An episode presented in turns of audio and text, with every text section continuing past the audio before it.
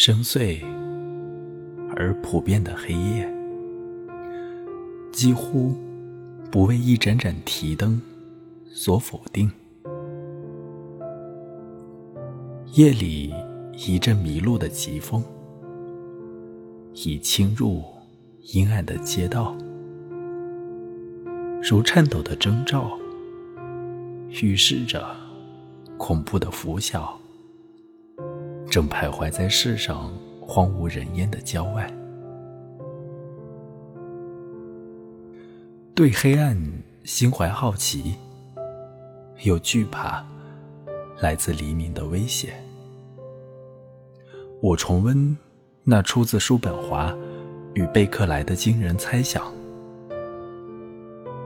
他宣称，世界是一个心灵的活动，灵魂的大梦一场，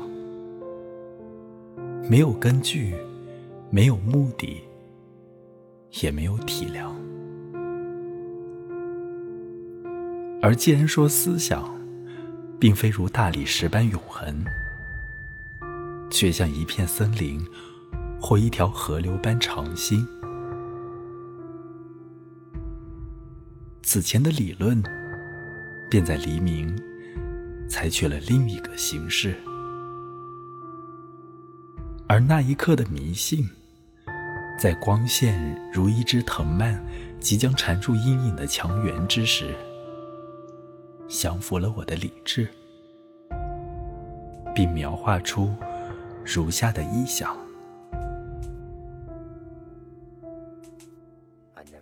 倘若万物都无所谓实质，倘若这人口众多的布宜诺斯艾利斯无非是一个梦，由灵魂共同的魔法构成，那就必有一个瞬间，它的存在陷于荒诞无稽的危险。那正是黎明震颤的瞬间。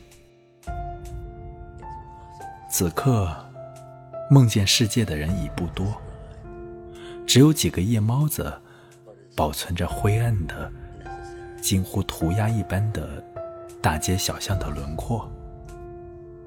他们随后会与别人将它确定。此刻。生命的执着梦境，陷于崩溃的危险。此刻，上帝可以轻而易举消灭他全部的作品。但又一次，世界拯救了自己。光明漫流，虚构着肮脏的色彩，而怀有某种歉疚、悔恨。活在白昼复活中的同谋，我寻找我的屋舍，在大白的天光中，它惊愕而冰冷。与此同时，一只鸟不愿沉默，而消退的黑夜留在了失明者的眼中。